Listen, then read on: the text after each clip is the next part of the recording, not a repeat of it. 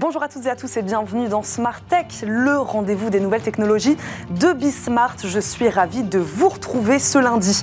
Au sommaire de cette émission, une solution au service des RH. D'abord, dans un contexte où la guerre des talents fait rage, les organisations ont plus que jamais besoin de connaître les compétences de leurs salariés.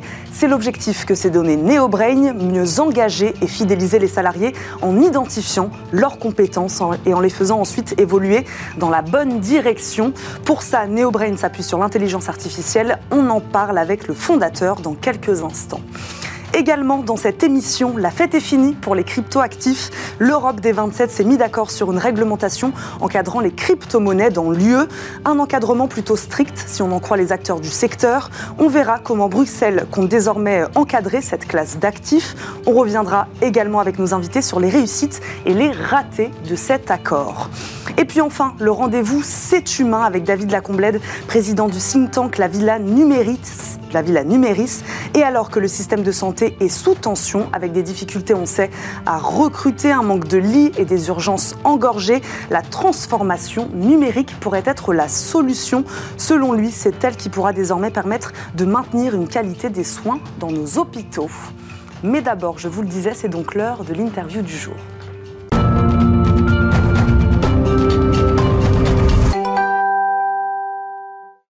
Solution aujourd'hui, je le disais, de gestion de talent. C'est l'idée de la start-up française NeoBrain. Grâce à l'intelligence artificielle, elle permet aux entreprises d'anticiper les évolutions de métier tout en valorisant les compétences et les motivations des salariés dans un monde, on le sait, où les compétences justement évoluent à vitesse grand V.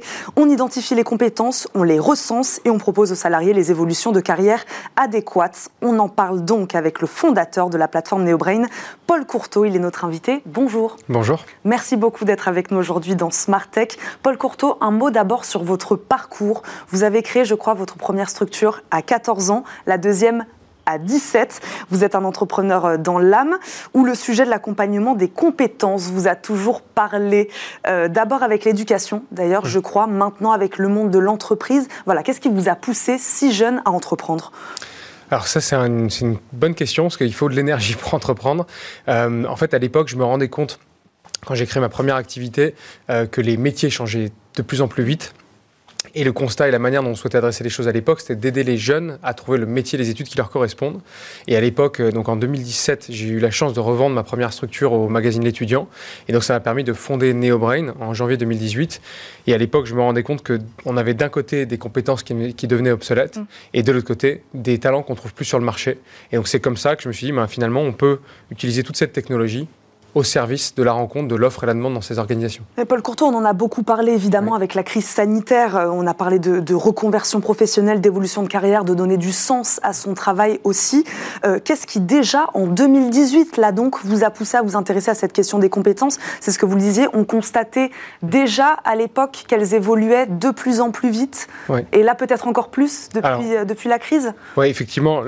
pour moi, le point qui était marquant, en fait, c'est notamment la jonction entre mes deux, entre mes deux expériences c'est que à l'époque, on orientait des jeunes vers des métiers qui devaient dans 5 ans être des métiers porteurs.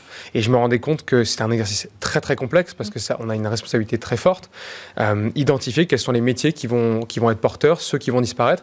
Et c'est là où je me suis rendu compte qu'en fait, dans la durée, ce qui est le plus important, au-delà du libellé, du métier, de l'étiquette, ce qui compte, ce sont les compétences qu'on développe qui selon différentes étiquettes, différentes en fonction des entreprises, des contextes, pour être repackagés et à la fin euh, redonner un autre, une autre mission.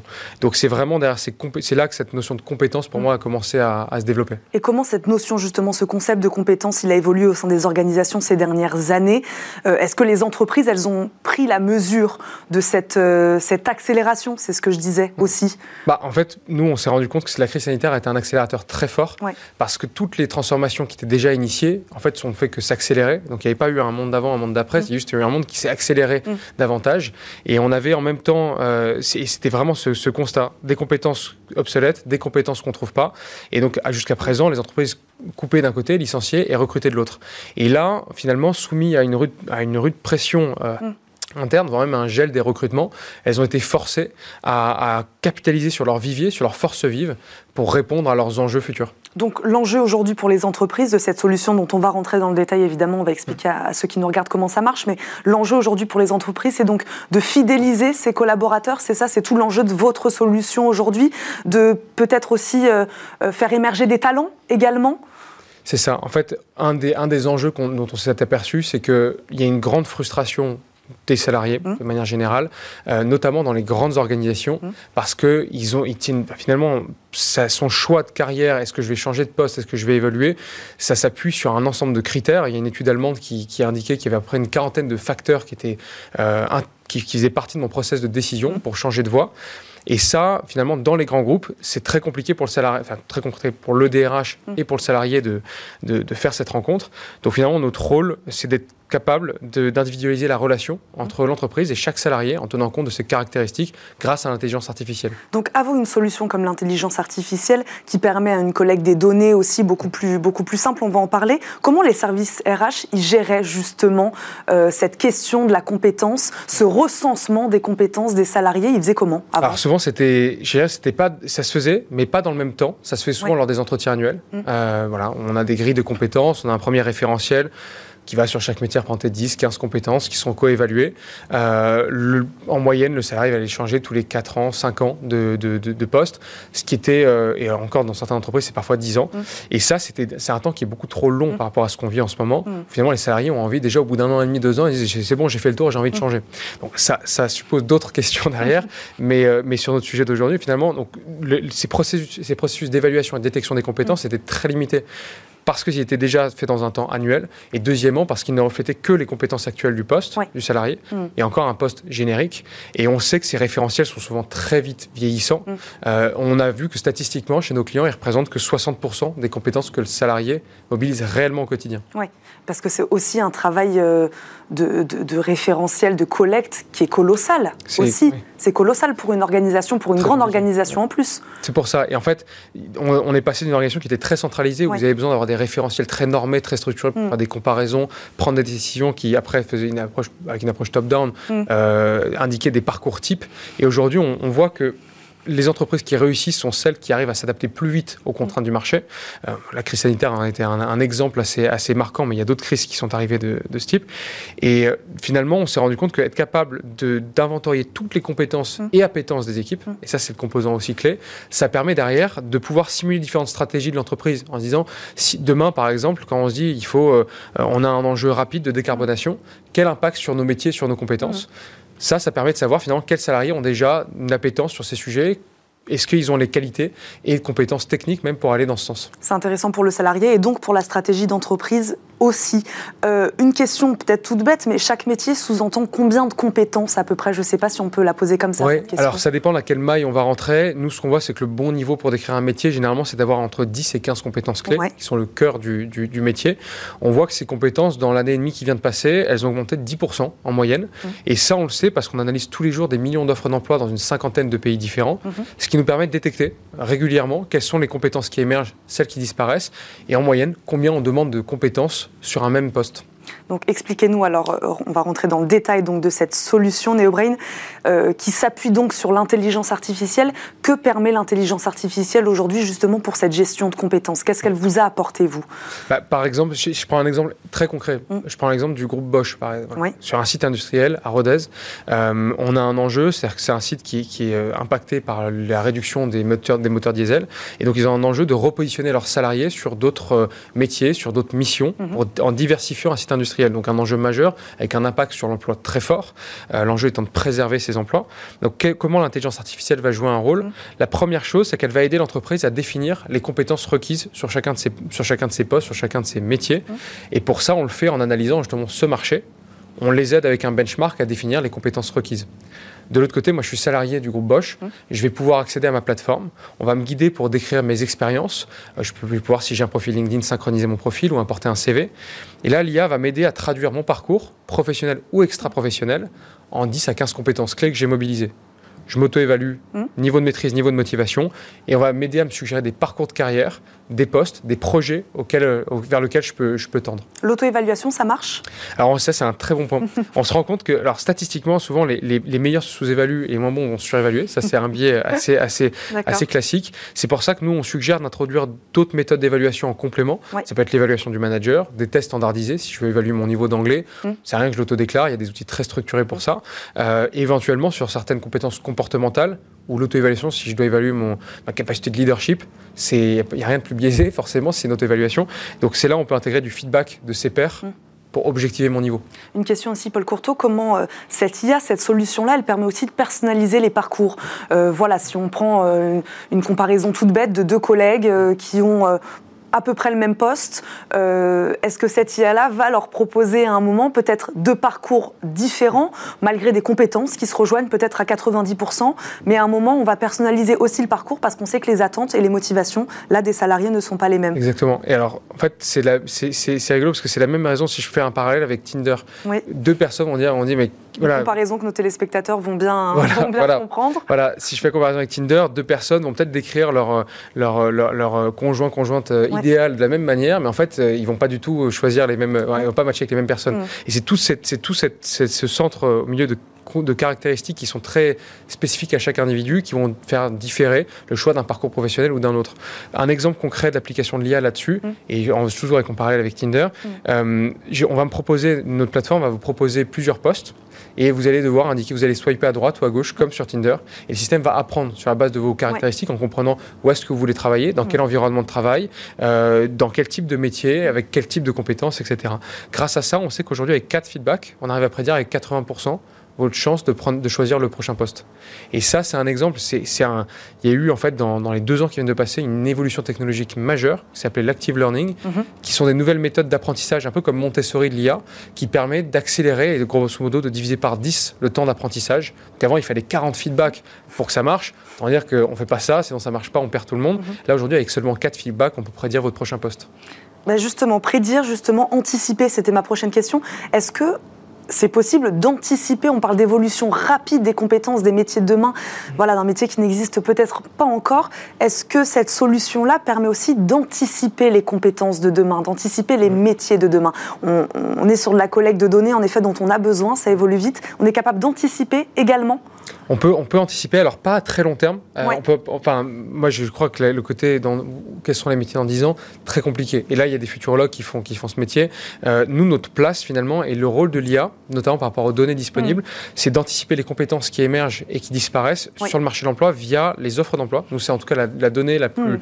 euh, la plus large et la plus représentative qu'on ait pu trouver aujourd'hui sur le marché. Ça, ça nous permet par exemple d'identifier qu'au Brésil, il y a certaines compétences qui émergent dans l'agriculture 7 mois avant d'arriver en France ça, ça donne sept précieux mois aux entreprises agricoles françaises pour anticiper les évolutions qui vont les impacter demain. Quelles sont les organisations aujourd'hui qui font appel à vous, à votre solution Des plutôt grandes structures que petites Oui, c'est plutôt des entreprises qui vont avoir plus de 1000 salariés, ça va de 1000 à 200 000 salariés. Mhm. Euh, des entreprises comme le groupe Safran, Bosch, euh, mais aussi des entreprises plus petites, euh, Amicio, voilà. Donc des organisations vraiment de taille, de taille très différente.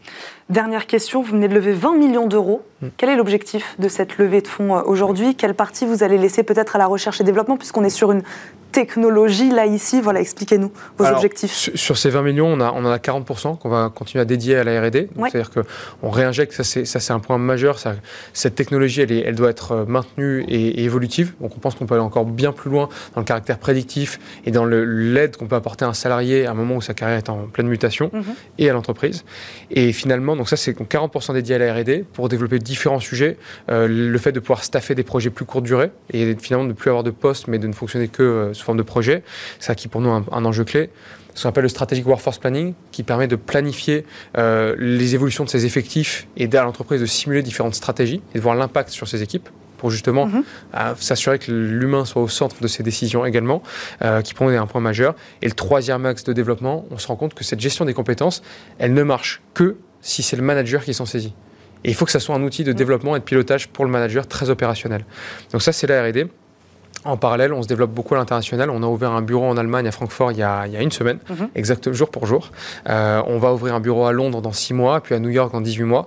Euh, donc on doit être, deux, on sera près de 200 à la fin de l'année.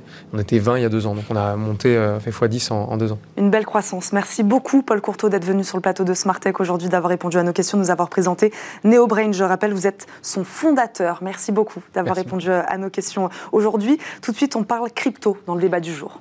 Música Je le disais, l'Europe siffle la fin de la récréation pour les cryptoactifs. Le nouveau cadre européen vient resserrer la vie sur le marché des crypto-monnaies. Les 27 ont en effet trouvé un accord sur le fameux projet de règlement MICA, un projet qui, devrait, qui devait prendre vie sous la présidence française de l'Union européenne. C'était le pari de la France qui a impulsé euh, les réflexions. Eh bien, c'est donc chose faite depuis le 30 juin dernier. Alors, que dit ce cadre de règlement inédit et qu'en pensent les acteurs du secteur? Eh bien, on va leur poser la question tout de suite dans Smart Tech. Nos deux invités aujourd'hui sont Faustine Fleuret, on vous connaît bien dans Smart Tech, présidente et directrice générale de l'ADAN, qui rassemble, je le rappelle, les professionnels du secteur des actifs numériques et des technologies blockchain en France et en Europe. Bonjour Faustine. Bonjour Eva. Merci beaucoup de nous accompagner aujourd'hui dans Smart Tech. Flavio Restelli nous accompagne également, consultant chez Blockchain Partners de KPMG, spécialiste, on le sait, KPMG, de l'audit et du conseil. Bonjour Flavio. Bonjour Eva. Merci beaucoup de nous accompagner, vous aussi. Euh, Faustine Fleuret, on a parlé de no man's land juridique de Far West. Avant ce règlement MICA, le secteur n'était pas du tout réglementé. Alors si, le secteur était réglementé, et en particulier en France, où ça fait très longtemps qu'on a un cadre euh, pour les marchés de cryptoactifs, mmh. puisque c'était pendant la loi Pacte euh, qu'on en a débattu et qu'on l'a mis en place.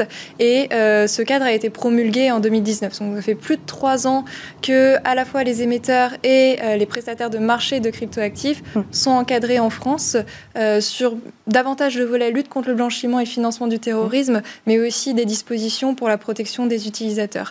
Donc c'est une bonne nouvelle pour l'industrie française qu'on vienne aujourd'hui harmoniser au niveau européen et mettre tout le monde sur des conditions de concurrence euh, équitables. Donc inédit non, mais ce qu'il a d'historique en tout, ça, en tout cas, c'est peut-être son échelle européenne, c'est ça? Tout à fait, puisqu'avec le régime français, ce qui n'était pas possible, en tout cas ça ne pouvait pas être un avantage pour passeporter, pour mm. exporter euh, son activité dans mm. d'autres euh, États européens. C'était pas un régime qui était reconnu par les autres États.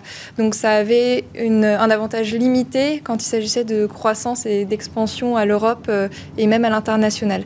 Euh, donc ça va être une bonne nouvelle, bien sûr parce qu'on harmonise et que tout le monde a les mêmes règles du jeu et que c'est plus lisible et qu'en plus on peut construire sur la base de cette réglementation une activité plus large. Bonne nouvelle, pourtant on a l'impression que cette nouvelle réglementation inquiète tout de même les acteurs du secteur. Flavio, euh, est-ce qu'elle est considérée comme trop stricte aujourd'hui? Elle inquiète l'industrie?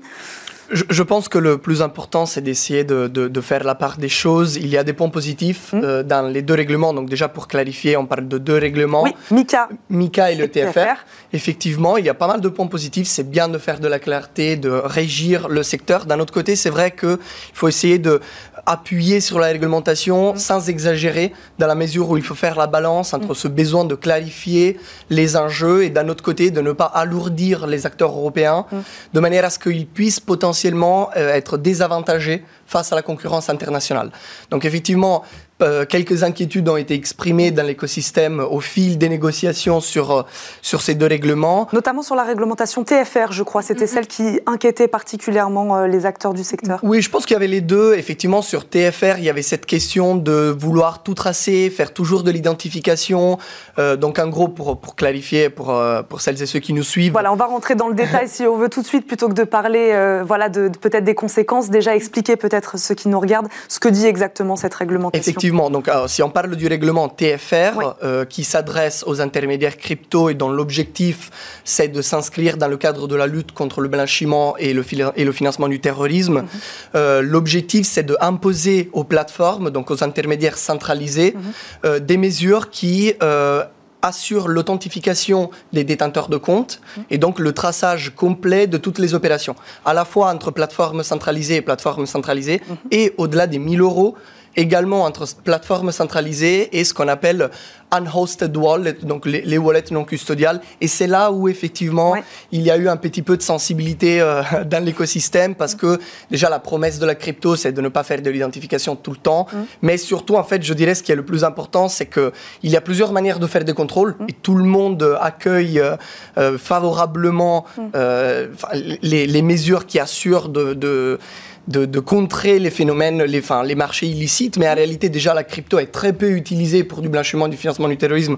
Les chiffres le montrent bien. Mm. Et puis il y aurait peut-être d'autres approches. Euh, pas forcément exemptées, mais ex post avec de l'analyse de, données on-chain, on ne va pas rentrer dans le détail, qui pourraient s'avérer à la fois plus efficaces mm-hmm. et aussi moins lourds en termes de contraintes sur les acteurs. Mm.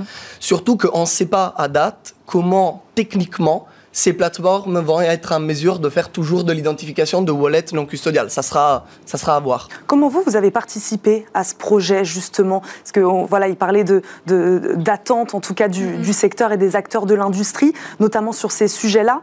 Euh, est-ce que vous avez participé justement à, ce, à cette, à cette réglementation-là? Vous avez été entendu sur certains, sur certains points? Alors bien sûr, en tant qu'association professionnelle, on a participé à toutes les étapes de la construction de ces réglementations, mm. autant sur MICA et sur TFR alors aux phases de consultation publique, puisque les institutions européennes, euh, à plusieurs étapes, ont sollicité l'avis de l'industrie et de tous ceux qui euh, euh, avaient un intérêt à donner leur avis, et ensuite au fil de l'eau des trilogues, donc la dernière phase qui nous a permis d'avoir ces accords politiques d'il y a deux semaines. Donc c'est vrai que sur MICA, il y a eu beaucoup plus d'issues favorables à un moment où il y avait des problématiques qui inquiétaient énormément.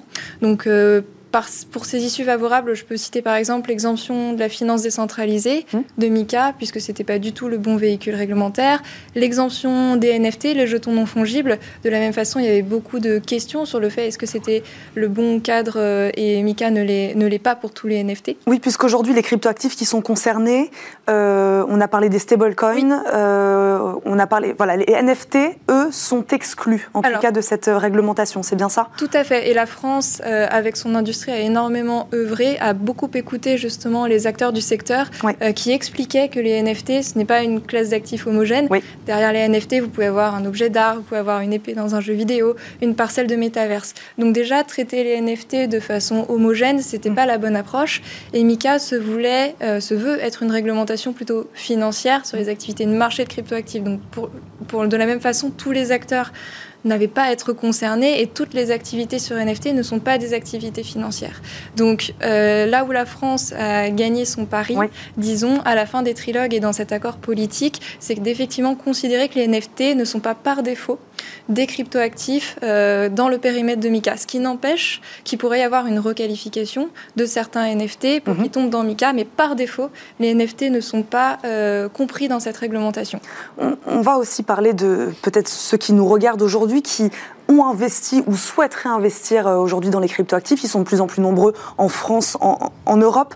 cette réglementation MICA notamment permet, c'était aussi l'objectif euh, aux particuliers d'investir plus sereinement aujourd'hui dans les cryptoactifs. Flavio, c'était aussi ça l'intérêt, c'était protéger le citoyen français ou le citoyen européen, euh, voilà, et lui permettre d'investir plus sûrement aujourd'hui Bien sûr, et c'est très bien. C'est d'ailleurs euh, surtout l'objectif de Mika, oui. la protection du consommateur. Oui. Euh, on a en ciel euh, inspiré du modèle français des PSAN et on l'a élargi à la fois du point de vue horizontal parce que on a inclus des prestataires qui offrent des services qui, par exemple, en France n'étaient pas encore encadrés. Mhm. donc c'est à la fois très large et aussi très profond parce que d'un point de vue plus vertical, on impose des nouvelles contraintes, mais aussi positivement mm. de l'obligation d'assurance sur les fonds des clients, des ratios prudentiels, effectivement tout un tas de mesures qui assurent que euh, le prestataire de service auquel le particulier peut s'appuyer mm. euh, va garantir euh, une solidité dans son activité. Donc ça, c'est excellent. Mm. Le problème, c'est que l'on s'assure que ces contraintes-là ne, pèsent, ne pèsent pas seulement sur les acteurs européens et ne pèsent pas trop lourdement sur les acteurs européens, mm. dans la mesure où, euh, par exemple, on l'a vu en France dans le cadre euh, de, du, du, débat par rapport aux, prestataires PSAN, mm. il reste quand même possible pour les Européens mm. de utiliser de services, des services mis à disposition par des acteurs non européens, qui ne sont donc pas encadrés par ces mesures-là. certes, ces acteurs-là n'ont pas le droit de faire du démarchage commercial en Europe, comme à l'époque c'était en France pour les non-PSAN, hmm. mais ils restent accessibles.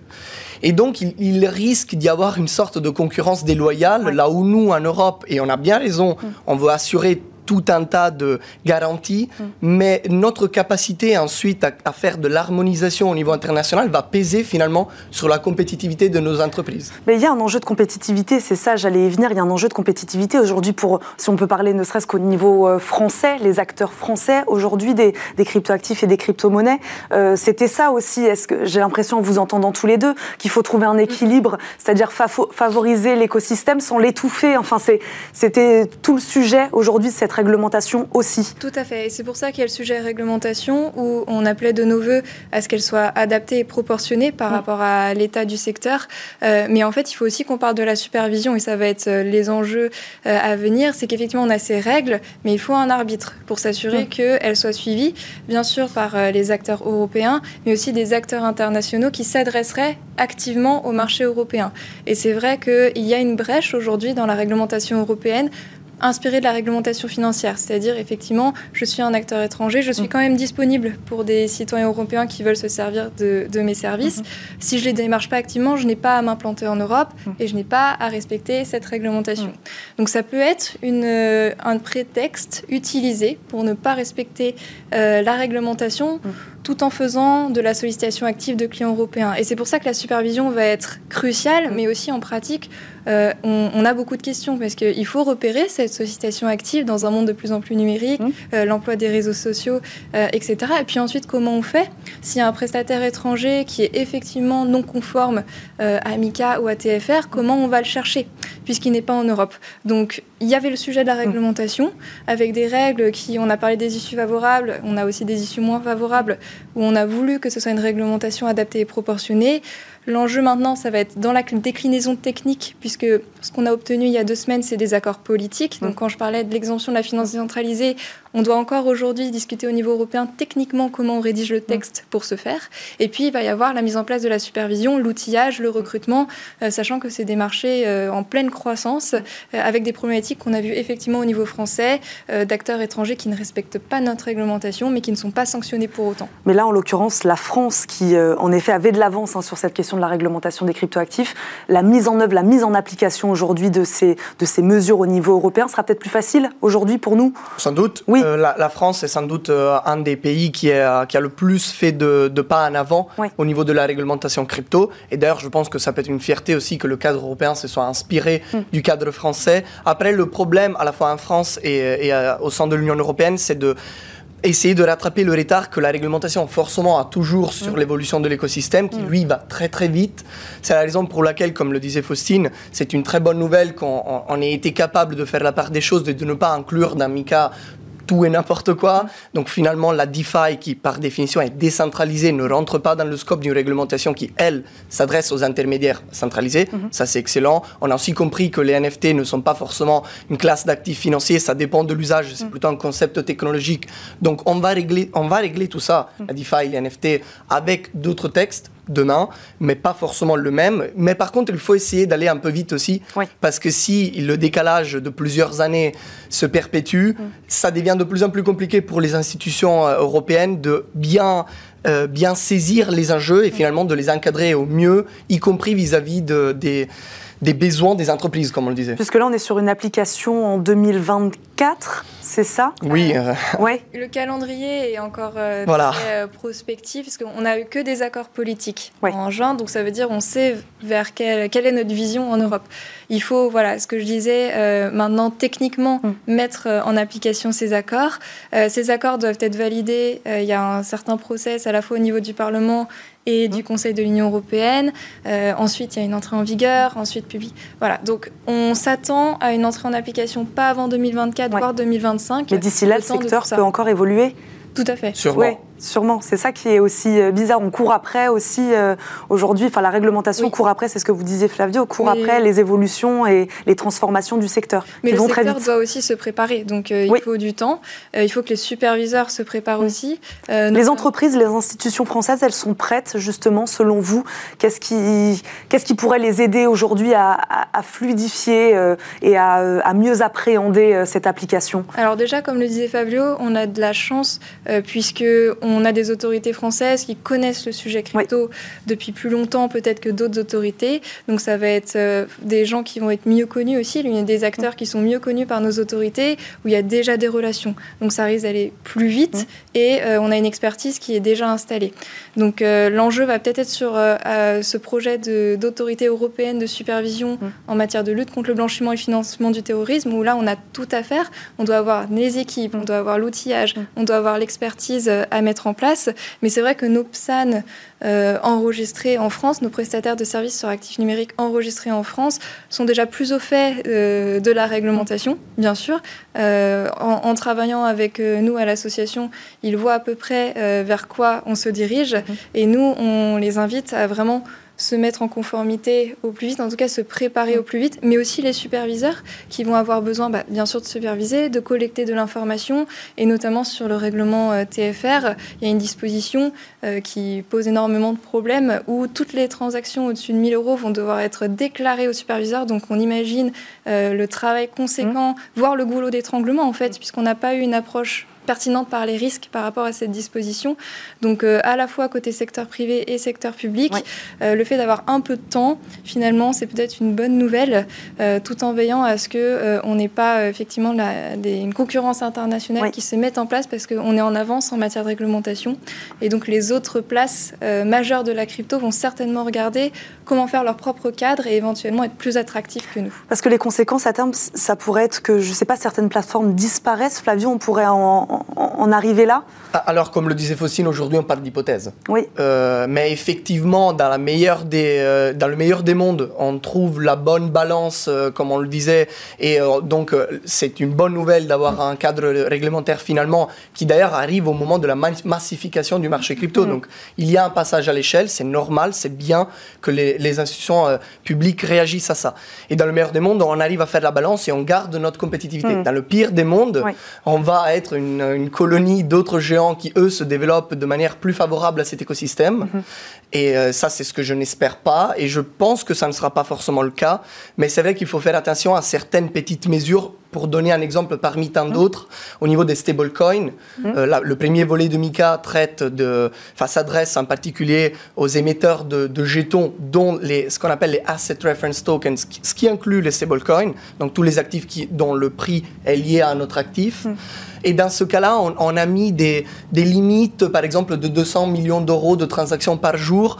Alors, il faudra voir comment on applique ça, comment d'ailleurs ça, cela s'applique aussi euh, aux acteurs étrangers ou alors seulement à nos acteurs européens, mais ça risque de limiter fortement euh, le développement des acteurs du, du monde stablecoin mm. en Europe, ce qui d'ailleurs aussi euh, représente un enjeu considérable d'un point de vue géopolitique, euh, j'oserais dire, en mm. tout cas de souveraineté, à l'heure où euh, la plupart des stablecoins utilisés sont en réalité adossés au dollar. Mm-hmm. Et nous, on aurait tout intérêt à favoriser le développement de mm-hmm. stablecoins adossés à l'euro. Parce que si on ne le fait pas, en fait, il y a des acteurs américains qui le font. Il y a quelques semaines, euh, il y a un, deuxième acteur américain qui a commencé à, émettre euh, son stablecoin euro. Ça fait un an que Tether, qui est le plus gros émetteur de stablecoin dollar, émet aussi son stablecoin euro. Donc on voit que si nous, euh, on ne le fait pas, si l'Europe ne se saisit pas de ce sujet, on va le faire pour nous. Mm. Donc c'est effectivement des questions importantes en matière de souveraineté monétaire et numérique en général, qu'on encourage le développement par des acteurs mm. Européens de stablecoins européens, mais même de façon générale. Euh, et c'est pour ça que la réglementation se devait être proportionnée et adaptée. Mm. Si on veut atteindre nos objectifs, que ce soit la lutte contre le blanchiment, la lutte euh, pour le, contre le changement climatique, mm-hmm. la protection des utilisateurs, il nous faut des entreprises en Europe qui vont porter ces valeurs et qui vont porter ces objectifs. Parce que si elles sont ailleurs, on ne va pas pouvoir euh, atteindre ces objectifs-là. Et la réglementation, elle est vertueuse parce qu'elle poursuit à tout ce dont on a parlé, mm-hmm. mais qu'il nous faut des gens pour les porter. Le message est passé. Merci beaucoup à tous les deux d'avoir fait le point sur cette réglementation aujourd'hui avec nous. Flavio Restelli, je le rappelle, vous êtes consultant chez Blockchain Partners de KPMG. Merci beaucoup d'avoir été avec nous. Faustine Fleuret, merci beaucoup aussi d'avoir été avec nous. Je le rappelle, vous êtes présidente et directrice générale de l'ADAN. Merci à tous les deux. Merci beaucoup. Merci, à vous de nous avoir suivis. Non, c'est pas fini. On se retrouve tout de suite après une courte page de pub. À tout de suite.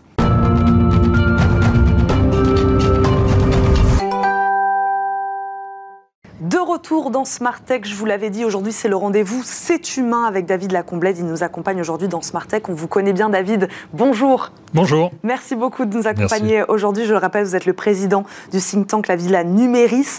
On va parler aujourd'hui, c'est vrai, je le disais en préambule de cette émission, euh, d'un système de santé qui est en effet sous tension aujourd'hui particulièrement. Euh, c'est ce qu'on dit, la difficulté à recruter, manque de lits, urgence engorgée. Vous, vous nous dites aujourd'hui que la transformation numérique, une transformation numérique en profondeur d'ailleurs, permettrait peut-être d'améliorer ce système de santé, de maintenir une qualité des soins. C'est ce que vous allez nous dire aujourd'hui, c'est ça? Si la santé va, tout va, oui. dit l'adage euh, populaire. Ce qui vaut pour les personnes vaut également euh, pour les organisations. Regardons quand même euh, ce qui, les points positifs. Mmh. On a quand même des personnels euh, impliqués, très bien formés, certainement euh, les meilleurs au monde. un système hors pair qu'on retrouve nulle part ailleurs, d'aide, de soutien et de, remboursement. D'ailleurs, c'est bien là que les problèmes peuvent arriver avec une dette publique forte et une difficulté à soutenir, j'allais dire une croissance en tout cas, un accroissement et on l'a bien vu avec euh, le, Covid. Euh, et une accélération du vieillissement euh, de, de, la population. D'ailleurs, on a bien vu avec la crise sanitaire que ce sont les personnes les plus âgées qui ont payé le principal tribut, là où on vient de franchir la barre des 150 000 morts imputables directement au Covid. Quand je parle d'accélération, il faut bien voir qu'aujourd'hui, un Français sur cinq a plus de 65 ans. Mhm. Ils seront 1 sur 4 à l'horizon 2050. Et si on regarde encore plus finement, au-delà de 75 ans, là on va avoir une très nette accélération euh, d'ici la fin de la décennie, euh, puisque euh, aujourd'hui il y a 4 millions de Français qui ont plus de 75 ans. Mhm. ils seront 6 millions à l'horizon 2030, dans, dans, dans 8 ans plus 50%. Et on sait bien que c'est l'âge à partir duquel on peut perdre en autonomie ou avoir des accidents euh, beaucoup plus euh, sérieux. Et c'est certainement euh, l'âge qui est le plus coûteux à la, à la sécurité sociale. Qu'est-ce qu'on fait alors, David?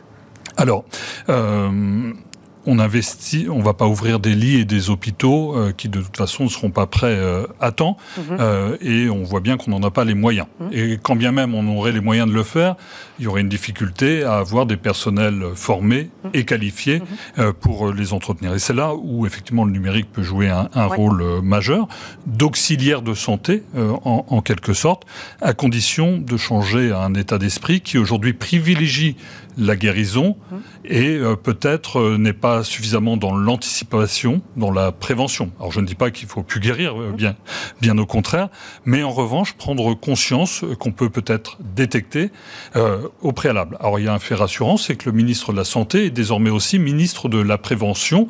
Voyons s'il y a un signe encourageant mhm. et veillons effectivement à ce que cela soit suivi des faits. Est-ce que vous auriez des exemples concrets à nous donner, David? L'exemple le plus euh, frappant et, populaire, c'est celui de la téléconsultation.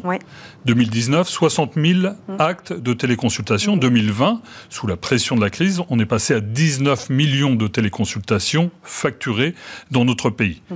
Signe que les professionnels ont su s'y mettre, signe que les patients ont su s'y mettre, avec une meilleure organisation d'ailleurs pour euh, les médecins, un peu plus d'efficacité et aussi une hiérarchisation. Alors c'est peut-être pas le bon terme parce qu'il faut faire attention, on est sur un domaine sensible, en tout cas une qualification, notamment quand il s'agit euh, d'aller aux urgences par exemple, et on voit bien, eh ben, le ministre de la Santé a fait une mission euh, flash sur, sur le sujet, mhm. on est à l'aube d'une crise majeure dans les urgences, la réalité c'est qu'on l'est depuis longtemps, mhm. et là il y a effectivement des solutions qui permettent de fluidifier, d'ailleurs c'est dans le rapport du, du ministre qui veulent faire en aval pour mieux orienter, mhm. certainement faut-il le faire aussi en amont personne d'entre nous n'a envie d'aller aux urgences, et encore moins d'y attendre des heures et des heures euh, promises. Et c'est là où des outils. Alors récemment, on a accueilli à la Villa Numéris une société qui s'appelle l'Urgence Chrono, et qui, sur euh, des bases d'intelligence artificielle et euh, historique d'observation, sait à peu près dire combien de temps vous allez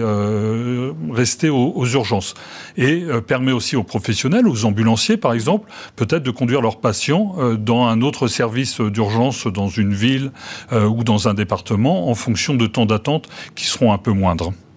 Euh, il fallait, euh, c'est ce que vous venez de dire justement, David, il fallait éviter de faire venir les personnes à l'hôpital. Des fois, on n'a quand même pas le choix, on est d'accord Bien sûr, oui, mais désengorger, les, désengorger les hôpitaux, c'est aussi se donner euh, plus de chances de mieux soigner ceux qui y viennent. Et en plus, les patients préfèrent être globalement chez eux, mhm. euh, maintenus à, domicile. Faut-il encore une qualité de, soins?